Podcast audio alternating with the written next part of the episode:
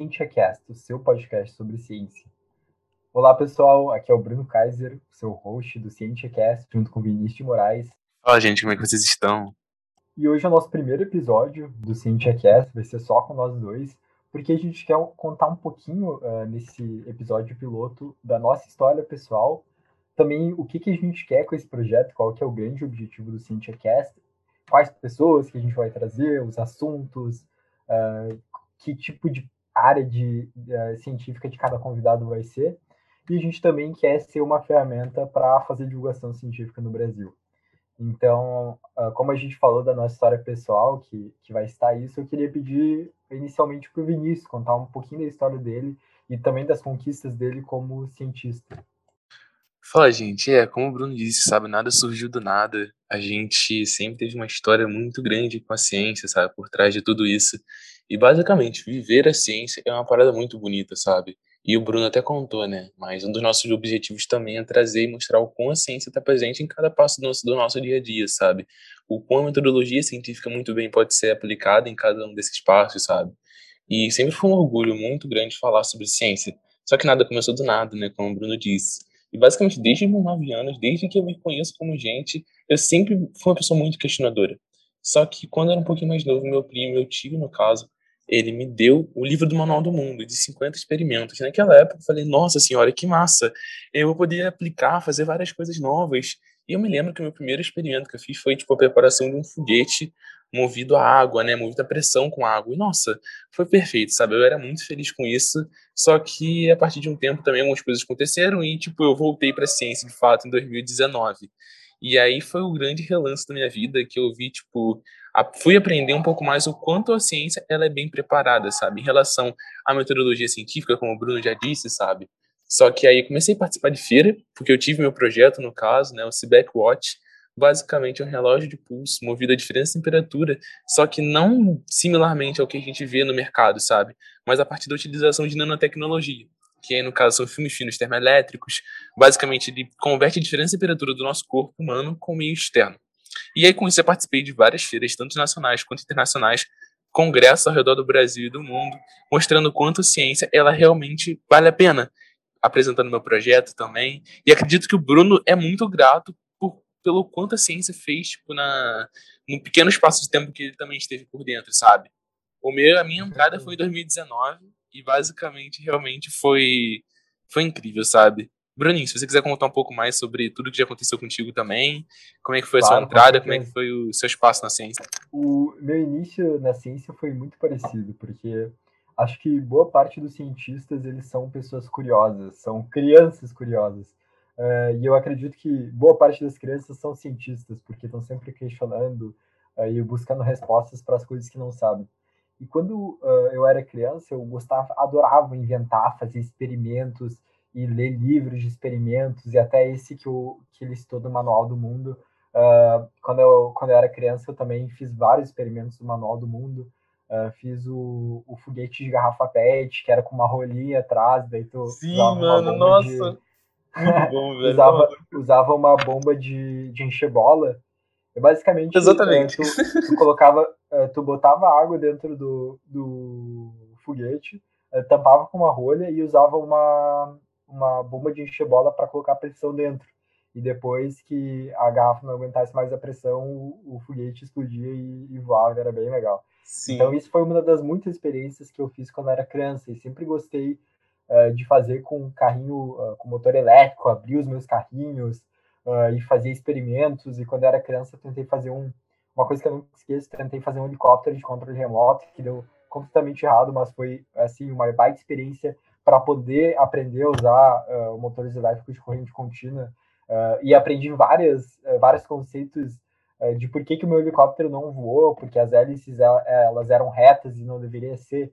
E eu sempre tive essa, essa coisa de ser uma, uma criança curiosa que gostava de inventar. E aliado a isso, a gostar de inventar, eu também sempre gostei muito de animais. Então, sempre criei muitos animais quando era criança. Galera, era... o Bruno tem um zoológico dentro de casa. não, não tem, não tem, não tem zoológico. Tem alguns bichos aqui. Uh, e quando eu era criança, eu uh, ia assim no sítio do meu avô e, e, levava uma rede, aquela de caçar borboleta e um monte de, microscópio, uns potes de vidro, um monte de coisa para coletar animais. Então eu voltava para casa às vezes é, com 10 anos ou até menos, voltava com sapos, é, rinela, voltava com louva-a-Deus, voltava com aranha e minha mãe ficava enlouquecida. E essas duas coisas, assim, inventar e animais sempre foram as minhas paixões e eu sempre uh, estudei muito sobre isso durante a minha infância e adolescência. E depois, uh, quando eu estava assim no final do meu ensino fundamental, eu participei pela primeira vez de uma feira científica, que foi com o meu colégio lá do ensino fundamental, que era só para o nono ano na época. Uh, e essa feira científica, eu participei junto com alguns colegas, ela classificava para participar do Salão de Jovens da URGS, uh, que era o prêmio máximo ali da feira, e se eu não me engano, os três os melhores colocados da feira interna da, da nossa escola participariam do Salão de Jovens da URGS. E aí eu, junto com alguns outros colegas uh, que estavam comigo no Fundamental, a gente decidiu criar um projeto, que foi um projeto sobre Boson de Higgs, que era um modelo educacional sobre Boson de Higgs, que para quem não sabe é a partícula de Deus. Uh, seria um pouquinho complicado explicar sobre a partícula de Deus agora, mas o, o nosso projeto foi sobre isso e a gente foi convocado para participar, a gente foi um dos melhores colocados da feira e foi convocado para participar do Salão de Jovens da URGS.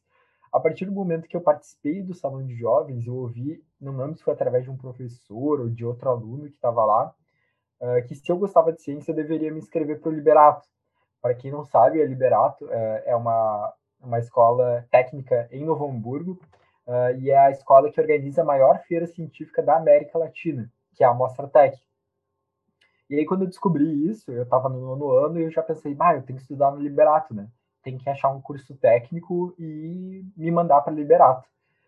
E aí eu fui, fiz a prova de seleção da Liberato, claro, estudei bastante antes, passei, uh, e comecei a fazer o curso técnico de eletrotécnica dentro da Liberato. E durante os meus, uh, os meus anos ali na Liberato, e a Liberato é uma escola forte de iniciação científica por um motivo, é, que a gente é preparado desde o primeiro ano para participar da Mastratec no quarto ano.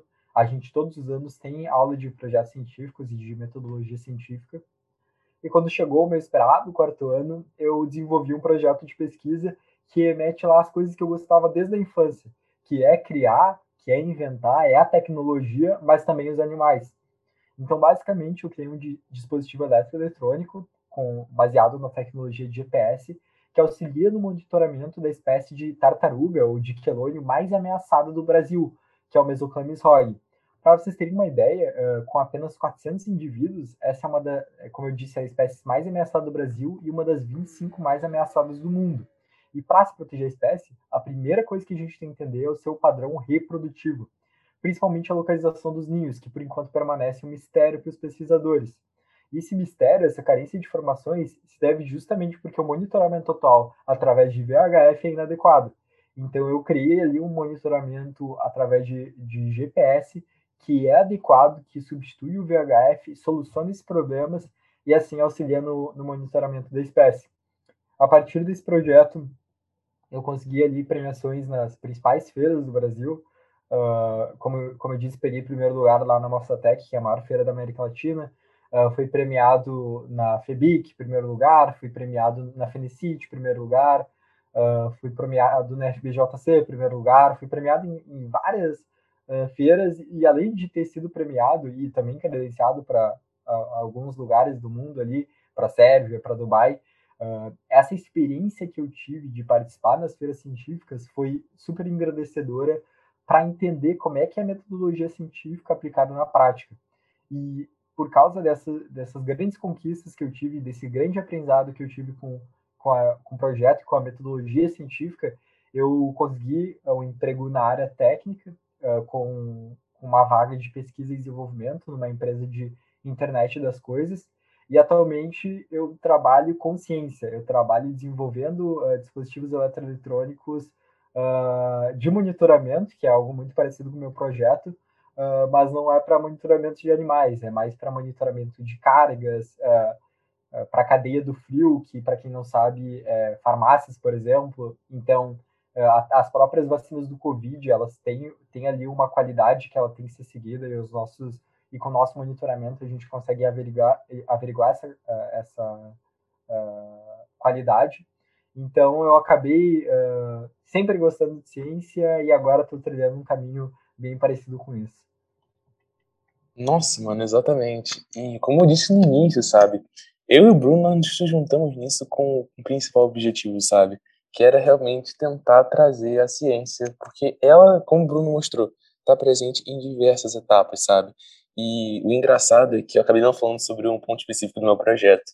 Antes de eu pensar no corpo humano específico, de aproveitar a diferença de temperatura que tem entre o corpo humano e o externo e converter, a partir do filme fino termoelétrico dessa nanotecnologia, a principal ideia, no caso, era aproveitar a diferença de temperatura entre o fogão justamente o meio externo, gerando energia para poder alimentar o chuveiro. Acabei vendo que não era tão tanto suficiente, mas o principal ponto foi porque eu tinha visto minha avó passando muito tempo no fogão. Minha avó é uma pessoa que passa seis horas no fogão por dia. E eu falava, nossa, toda essa energia, toda essa temperatura está sendo descartada, sabe? Todas essas propriedades. Falei, e como é que eu poderia aproveitar tudo isso? E o engraçado é que, como o Bruno disse, sabe, tem muito essa questão de amor, tem muito essa questão da gente ver as coisas acontecendo no, dia, no nosso dia a dia e de querer reproduzir, a gente querer mostrar o quão presente está. Então, acredito que aqui no Brasil, muitas das vezes, a gente acaba se mantendo distante disso, é, vendo que, ah, não vale a pena, ou é uma parada muito difícil. As pessoas acabam mistificando muito tudo isso, sendo que não é assim, né, Bruno? É, basicamente, eu acho que o nosso principal papel aqui é mostrar o como é tão bonito e o quão vale a pena e o quão tem que ser mais difundido tudo isso que a gente fala, sabe? E ser a voz do Brasil para realmente divulgação científica, tanto jovem quanto em qualquer idade da nossa vida. A ciência não tem idade, não tem nada, como o Bruno disse, a gente nasce se questionando. Com certeza. É, é, é importante pensar nisso, que a, a ciência não tem idade. Quando a gente pensa em cientistas, a gente pensa nessas pessoas velhas que trabalham num laboratório meio fechado, um pouco corcunda. E cientistas, eles estão, como a própria Mostra Tech Júnior, eu sempre vou fazer a propaganda da Mostra Tech, porque eu convivi com isso. Ah, é legal, né, mano? Poxa. Tempo. A Mostra Tech Júnior, eles, acho que são projetos ali de crianças de a partir de 7 ou 8 anos que estão aprendendo sobre metodologia científica. Sim. E essa metodologia científica que as crianças estão aprendendo eh, agora, ela vai servir de base para uh, para suas vidas, assim, para os seus trabalhos no futuro, para resolverem problemas, porque a ciência é basicamente um método para resolver problemas. E a partir do momento que tu aprende o método científico, tu consegue aplicar ele para todas as etapas e todas as dificuldades que tem na vida e consegue resolver eles de maneiras muito, muito mais simples. Brunão, exatamente. E eu percebo que, como você disse, né, o método científico ele resolve todos os problemas. E muitas das vezes o que a gente não considera problema pode ser resolvido como se fosse um problema em metodologia científica, sabe? Então é muito massa, sabe? E eu acho que a gente já poderia até contar, né, falando sobre metodologia, metodologia científica, toda essa questão de envolvimento com a ciência. No nosso próximo episódio, a gente vai estar trazendo, ele já está gravado, basicamente vai ser disponível somente no Spotify, então vocês podem lá conferir, que vai ser com a Mavi. Ela realmente, como eu sempre digo, é a dona da Febrace, que é a maior feira brasileira aqui do Brasil de ciências e engenharia, mas também a única premiada três vezes na Intel ISEF, participando nas três vezes também, sabe?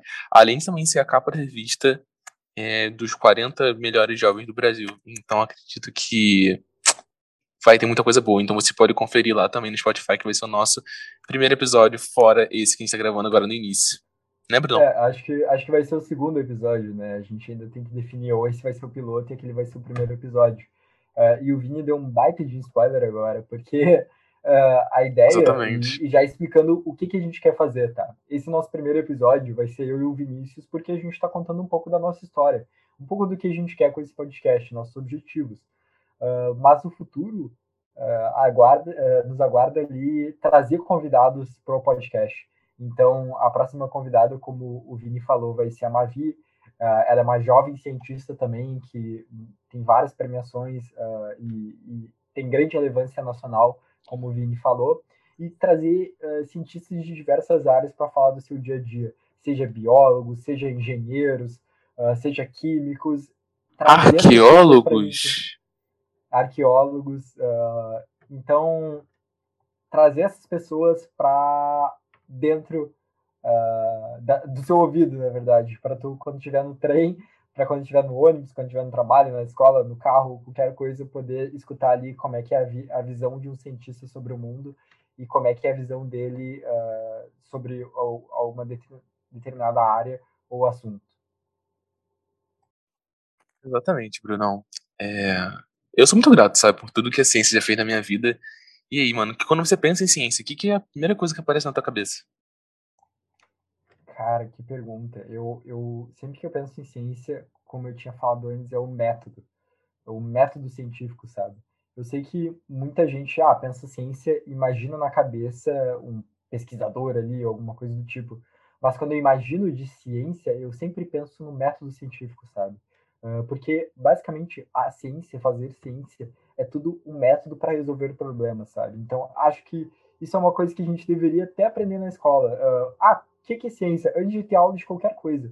Eu tive aula de ciência quando era no, quando era criança, assim, acho que a partir do quinto ano, e nunca ninguém me explicou o que, que é ciência. Ah, me davam aula de, eh, me davam aula de biologia ou, ou de química básica. Mano, por incrível que pareça. ensinaram o que, que era ciência. Sim, complementa. Eu acho que você iria falar, porque, tipo, na minha escola, apesar, tipo, não era ainda na que eu me formei, que era basicamente onde eu aprendi um pouco mais sobre tudo isso, onde eu participei de feiras, enfim, onde tudo isso, basicamente eu tinha visto um pouco sobre basicamente o método científico, só que ele se mantém muito distante disso, sabe? A gente foge muito mais do que era a ciência, sabe? Do que, que a gente pode aplicar a partir disso. Então, infelizmente aqui no Brasil é muito difícil a gente ter toda essa possibilidade de enxergar o como a gente pode aplicar as coisas na ciência, porque a ciência, na verdade, é tudo que a gente acaba vivenciando aqui no nosso mundo, sabe? E aí, eu acho que, infelizmente, muito pouco difundida. Mas como o Bruno já disse, eu reforço aqui sempre. É o nosso papel e a gente quer realmente fazer a diferença com isso. É, e, e o nosso papel também se espelhar em quem faz ciência e dá certo, né? Uh, eu, eu, acabei de falar da Mostratec, então não vou falar de novo, mas um grande exemplo de, de ciência que deu certo e que eu fiquei apaixonado por ter participado foi a Feira Brasileira de Jovens Cientistas. Porque a FBJC, que é a, a sigla da Feira Brasileira de Jovens Cientistas, ela é formada 100% por uh, ex-alunos ali entre 18 e 20 anos, mais ou menos, que criaram em uh, menos de um ano uma das maiores, maiores feiras uh, científicas pré-universitárias do Brasil, com inúmeras premiações, inclusive premiações internacionais, uh, e palestras interessantes com pesquisadores renomados e workshops. E tudo isso uh, com uma meia. Não, não estou uh, falando. Besteira, eu acho que no início, tá? Né? No início, na primeira edição foram pequena, né? Uhum. Uma, uma, equipe pequena, os caras conseguiram fazer uma coisa tão grandiosa, sabe? Então, para mim, eu, eu tenho eles assim como inspiração mesmo, uh, como cientista, eles são um grande exemplo do que a gente pode fazer e de quanto a gente pode fazer uh, muito uh, com muitas vezes poucos recursos, sabe? Exatamente, Bruno. Realmente, eles também são muitas inspirações para mim, sabe? E no início, de fato, acho que eles começaram com seis pessoas, sabe? Meia dúzia. Ah. E aí acho que atualmente está com um pouco mais de gente, sabe? Tá na segunda edição também, só que realmente, quando a gente olha para as feiras em nível nacional, a FBJC tá chegando, tipo, no nível das maiores, sabe? Se já não estiver entre as maiores, sabe? É porque a gente sempre considera, digamos, a Febrace e a Mostratec como as maiores a do Brasil. Mostratec, sim. Cara, eu, eu assim, ó, vou fazer uma aposta, mas eu acho que não dá cinco anos para eles uh, estarem sendo considerados a uma das maiores feiras do Brasil. Ah, fato, porque, acho que eu também concordo. Porque, cara, eles são muito bons em tudo, assim. Tu olha o suporte que eles dão para os alunos é incrível. Tu olha as premiações são muito boas, os patrocínios são muito bons. Uh, cara, em, em, menos de uh, dois anos eles conseguiram ter o Castanhari para fazer a Nossa, lá do, dos projetos na, na premiação. Eles é, trouxeram assim. É, putz, eu vou, talvez eu fale no nome agora, faça uma besteira no nome. Mas se eu não me engano, era a Nina da Hora, uma, uma pessoa que ela deu um, um workshop sobre, sobre ciência da computação. E assim, conseguiram trazer pessoas renomadas para fazer os workshops e essa Nina da hora, por exemplo, eu consegui uh, ter uma conversa legal com ela sobre ciência da computação, uh, sendo que eu era só um estudante, assim, uh, só um estudante em workshop, sabe? Então, acho que pelo nível de comprometimento deles, não demora muito, não demora mais que cinco anos para eles serem ali considerados, amplamente considerados os melhores do, do Brasil. Sim, com certeza, mano. Então acho que a gente já pode até emendar e fechar, né, de fato. Agora vocês vão ter a possibilidade de enxergar um pouco mais como a ciência na prática, sabe? E mostrar, ver tudo isso, e a gente ser a voz para vocês, ouvir o que é ciência, sabe, na prática. Então, Brunão, eu sou muito grato de te ter aqui com a gente, sabe? Com a gente não, porque são só nós dois aqui como host, sabe? Só que é muito bonito, sabe? A gente difundir tudo isso. E eu sou muito grato pela, pela conexão que a ciência fez entre nós dois, sabe? Então, 100%. 100%, sabe? Não é só sobre fazer tudo isso, sabe? Porque a ciência realmente tá em todas as partes e em todos os momentos. Então, Brunão, é isso. Quer eu falar alguma é coisa para poder fechar? Cara, 100%. Uh, escutem nosso próximo episódio e, por favor, escutem, nos sigam no Instagram, arroba CientiaCast. O meu arroba no Instagram, pessoal, é arroba Bruno Kaiser, uh, Kaiser com Y, K-A-Y-S-R-E. Uh, Exatamente. Quer, quer dar aí tuas credenciais? Não, tipo bobeira também, exato. Bruno já disse, a gente tá com o Instagram, no caso CientiaCast. No Spotify vocês já estão ouvindo aqui, então basicamente não precisam checar. Só que lá no Instagram também é o Vinícius MRS underline underline. Lá vocês podem acompanhar também um pouquinho da minha vida, só que basicamente eu adoro falar sobre ciência, então vocês vão, podem, podem acabar se encontrando um pouquinho lá também. Só que é isso, gente. Obrigado por todo mundo que ouviu e nos vemos no segundo episódio. Tchau, tchau. Nos vemos no próximo episódio.